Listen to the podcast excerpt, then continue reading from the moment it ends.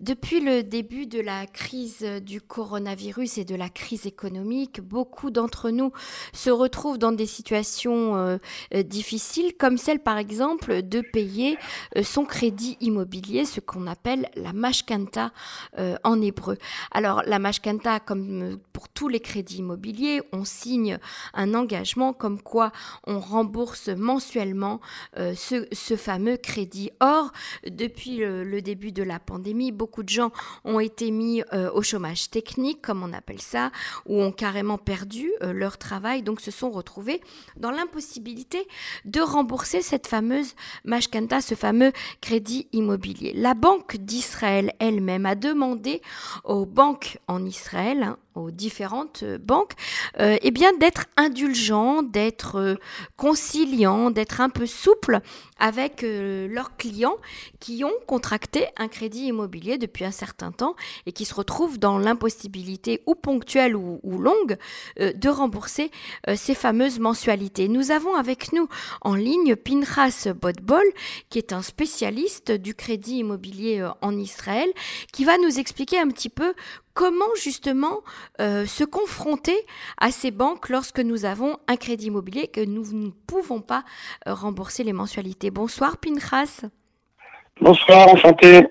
Alors, Pinchas, comment faire lorsqu'on est euh, un nouvel immigrant, qu'on vient d'acheter un appartement, on a un crédit, on parle pas très bien l'hébreu, on connaît pas très bien son banquier, on sait pas trop comment aller le voir, s'asseoir en face de lui et lui dire, écoutez, je je peux pas rembourser pour le moment?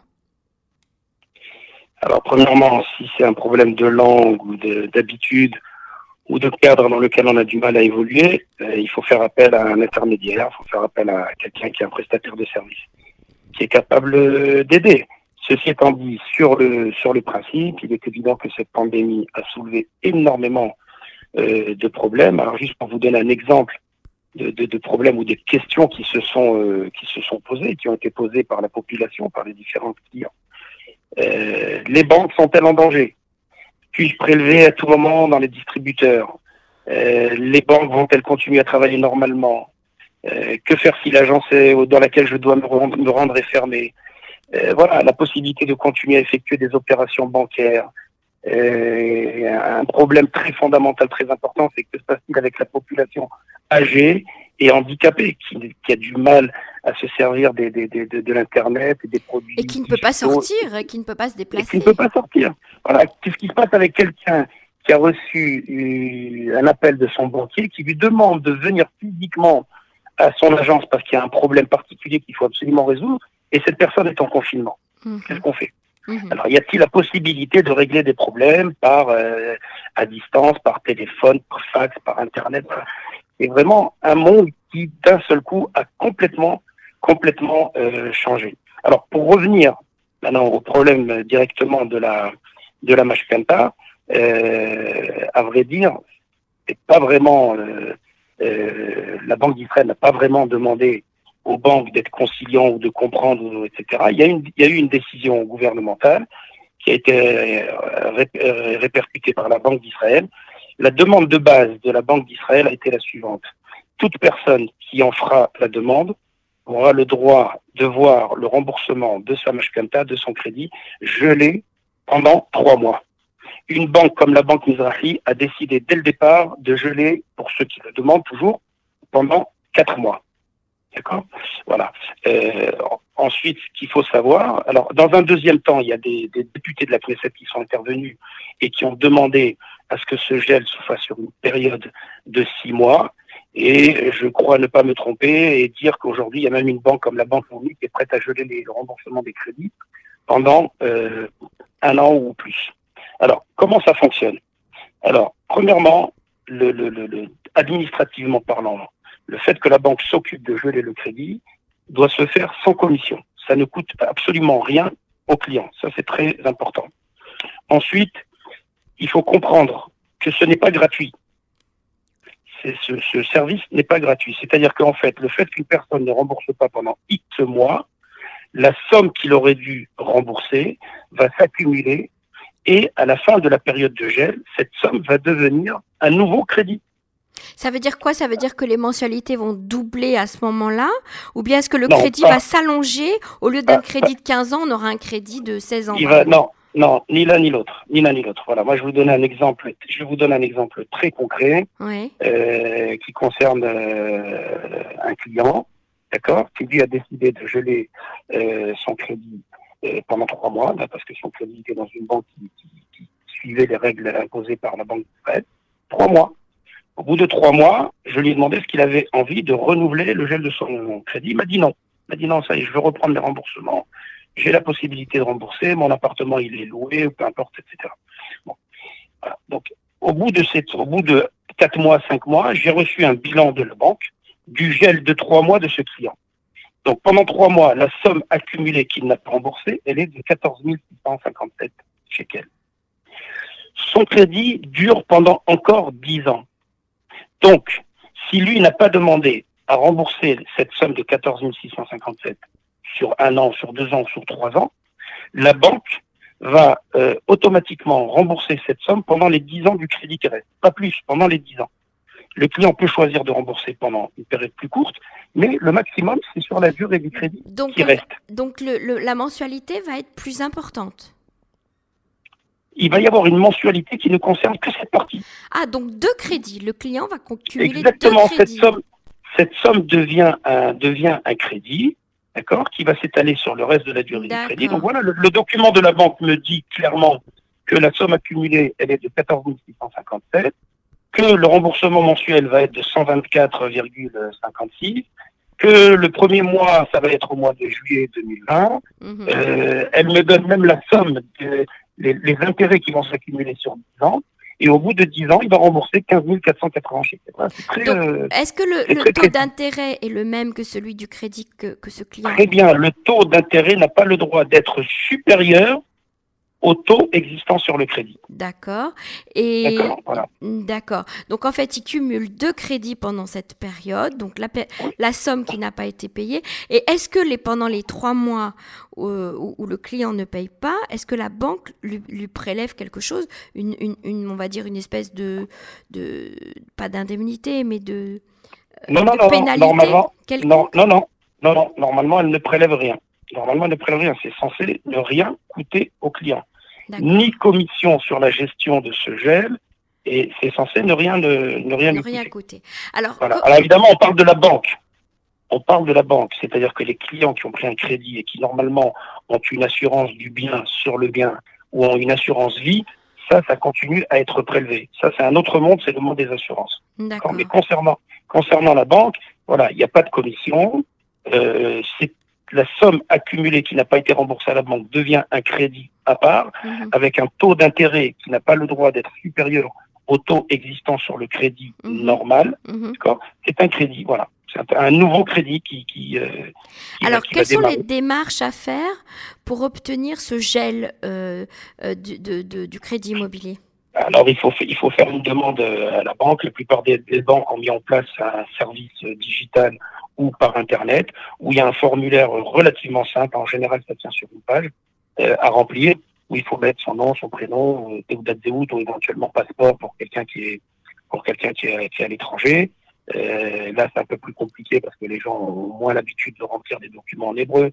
Ils savent pas comment faire, ils n'ont pas toujours les données euh, sur eux. Donc moi, j'ai des clients qui m'ont appelé. Je me suis déplacé à la banque, j'ai retrouvé leur crédit, j'ai retrouvé leur numéro de crédit, j'ai retrouvé le numéro de passeport sur lequel ils étaient inscrits à la banque, et euh, je me suis arrangé avec l'employé de la banque pour euh, pour remplir le formulaire au maximum, l'envoyer au client, il le signe, il le renvoie par mail ou par fax, et euh, dans les deux trois jours qui suivent, le, le gel du crédit, il est mis il est mis en place. Voilà. Il y a vraiment, de ce point de vue-là, on peut dire qu'il y a beaucoup de facilité de la part des banques pour aller vers les clients et essayer de l'aider. Est-ce qu'il y a des conditions euh, préalables, c'est-à-dire est-ce qu'il faut avoir été mis au chômage, est-ce qu'il faut euh, ou est-ce que tout le monde peut demander ce gel de crédit? Tout le monde, sans exception, peut demander. Ils ne font aucune vérification sur le fait que le client s'est retrouvé au chômage, en congé euh, sans solde, etc., etc. C'est acquis c'est acquis à tout le monde. Voilà, ça c'est un service qui est donné à tout le monde. Alors ça c'est pour la Mashkenta, pour le crédit immobilier. Est-ce que pour les crédits euh, à la consommation, est-ce que ça peut être la même chose? Normalement, oui. Je vous dis franchement que j'ai moins eu affaire à ça, puisque mon, ma spécialité elle est plus dans les mashkanta et dans les crédits immobiliers. Mhm. Mais normalement, oui, bien sûr, il y a eu, euh, il y a eu des accords de, il y a eu des accords de découvert qui ont été donnés aux clients. Il y a eu des gels qui ont été euh, donnés sur des prêts euh, aux gens indépendants ou des prêts à la consommation. Voilà, tout ça, c'est tout ça, c'est des choses qui euh, qui existent. Euh, il y a beaucoup de choses se font euh, de façon digitale, par internet. Bon, il y a encore d'autres choses qui sont plus ou moins liées. Voilà, imaginez un client en France qui a acheté un appartement chez un constructeur. L'appartement, il est prêt, le client ne peut pas venir. Le, le, le, le, le mhm. constructeur, il a patienté un mois, deux mois, trois mois. Et au bout d'un moment, il dit, écoutez, moi, vous êtes gentil, mais je veux, je veux faire la remise des clés. Alors, ça aussi, c'est un exemple de. de, là, qu'est-ce qu'on fait On prend un avocat pour euh, euh, se ben, faire ou représenter. par un avocat, ou moi j'ai moi j'ai eu l'occasion de m'en occuper parce que j'étais en contact avec le constructeur par par rapport au crédit que le client il a pris. Le mhm. constructeur il me dit qu'est-ce qu'on fait? Je lui dis bah je sais pas, dis-moi qu'est-ce qu'on fait. Voilà, moi je suis prêt à venir prendre les clés. Il me dit mais tu n'es pas la personne, tu n'as pas de procuration. Mhm. Je lui dis est-ce que tu as une procuration? Il me dit oui. Il m'envoie la procuration, je l'envoie au client par mail, le client la signe, il me la renvoie je la renvoie au constructeur. Le constructeur me rappelle, il me dit, le constructeur, il me rappelle, il me dit, Pinchas, c'est gentil, mais il faut que cette procuration soit attestée par avocat que c'est bien leur, que c'est bien leur, euh, que c'est bien leur euh, signature. Alors, quand ces clients, ils avaient un avocat, c'est plus facile parce qu'ils ont un avocat. Il peut le faire. Mais un client qui n'a pas eu d'avocat, comment on fait? Alors, il faut trouver une solution par les avocats. En tout cas, les décisions de la Banque d'Israël, c'est que si le client il est en France, qu'il envoie une procuration, qui a été, qu'il a signé et qui a un avocat qui est prêt à attester que c'est bien la signature du client, un avocat en Israël, qui va attester sur le document, c'est accepté. Mhm. Le constructeur, il est obligé, il est obligé d'accepter. Et j'ai déjà fait comme ça la remise de deux appartements par ce système sans que le client il ait eu besoin de, de se déplacer. Est-ce qu'on peut négocier les, les, les taux d'intérêt des crédits aujourd'hui? Bah, j'ai envie de dire que ça peut se faire en permanence. Oui, non, c'est clair, mais particulièrement aujourd'hui. Souvent, les gens ne le savent pas. Souvent, alors, ce qui s'est passé, je vais vous expliquer ce qui s'est passé, c'est que pendant la période dure du confinement, donc pendant le premier confinement, d'accord, euh, les taux d'intérêt ont monté dans toutes les banques. C'est-à-dire que ceux qui ont terminé leur crédit à ce moment-là, ceux pour lesquels les banques ont dû payer le crédit, ont dû virer l'argent aux vendeurs pendant la période du confinement qui a été de mars à, de mars à mai, ben, ils n'ont pas eu de chance, ils se sont retrouvés avec des taux d'intérêt plus élevés. Toutes les banques ont, élevé leur taux d'intérêt parce qu'ils ont pris peur, ils ne savaient, pas, ils savaient pas ce que la situation allait donner d'un point de vue économique. Aujourd'hui, les taux d'intérêt ont rebaissé, d'accord?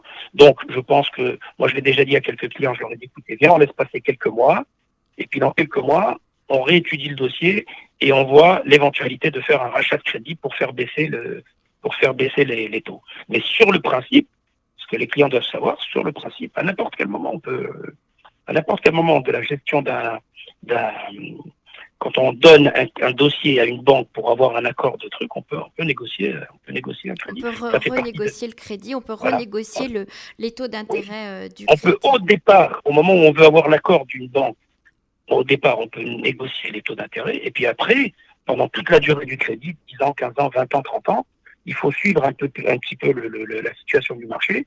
Et si les taux ils ont baissé, eh ben, c'est l'occasion de reprendre contact avec la banque, soit directement, soit par l'intermédiaire d'un courtier, et de renégocier. Euh, c'est souvent très intéressant. Et c'est important de le faire. Ce sont des informations très importantes, euh, Pinras Bodbol. Euh, vous disiez au, début de l'entretien que euh, c'est devenu très difficile pour les personnes handicapées, les personnes âgées, de se déplacer, d'utiliser même une application digitale, puisqu'aujourd'hui les banques ne, ne, vous reçoivent que sur rendez-vous. comment, comment, qu'est-ce qu'on peut conseiller aux, auditeurs de faire? Ben, C'est pas simple. C'est-à-dire les gens qui ont la chance d'avoir des, des, des, gens autour d'eux. C'est ça. Des, des, gens qui sont âgés, euh, des grands-parents, j'ai même envie de dire des parents qui ont 50, 60, 70 ans. C'est des gens qui ne sont pas toujours habitués aux facilités qui existent aujourd'hui, informatiques et digitales. S'ils ont la chance d'avoir des gens autour d'eux, leurs enfants, leurs petits-enfants, alors ils les utilisent. Sinon, il faut trouver euh, des voisins, des associations, euh, voilà, des, des, des, des, des personnes de confiance euh, qui peuvent. Des personnes de confiance qui sont prêtes. Oui, parce que, parce que euh, lorsqu'on intervient sur un compte en banque d'un point de vue digital, on est obligé de donner ses codes et on peut faire des opérations sur le, sur le, sur le, sur le, directement sur le compte. Aujourd'hui, il y a toutes sortes de banques en Israël et à l'étranger qui ont euh, euh, euh, amélioré, qui ont développé, qui ont, j'ai presque envie de dire, compliqué l'accès au compte. C'est-à-dire qu'à chaque fois qu'un quelqu'un veut faire une opération sur son compte, la banque demande un, un, un, laisser-passer supplémentaire. C'est-à-dire qu'ils vous envoient un message par SMS mhm. sur lequel il y a marqué le code. Ils vous disent de taper ce code et tout ça pour confirmer une fois ou même une deuxième fois, confirmer l'opération que vous êtes en train de faire. Mhm. Parce qu'il y a eu énormément de, de, de, de trafic, de magouilles, etc., de gens qui ont su malheureusement profiter de la situation pour, euh, pour euh, percer et rentrer sur des comptes qui ne sont pas les leurs. Très bien, merci beaucoup euh, Pinras Botbol pour toutes ces explications et ces informations qui sont plus qu'importantes pour la plupart d'entre nous. On vous retrouve bientôt sur les ondes de Cannes. Au revoir. Merci, avec plaisir et Shana Tova à tous les auditeurs. Au revoir. Au revoir.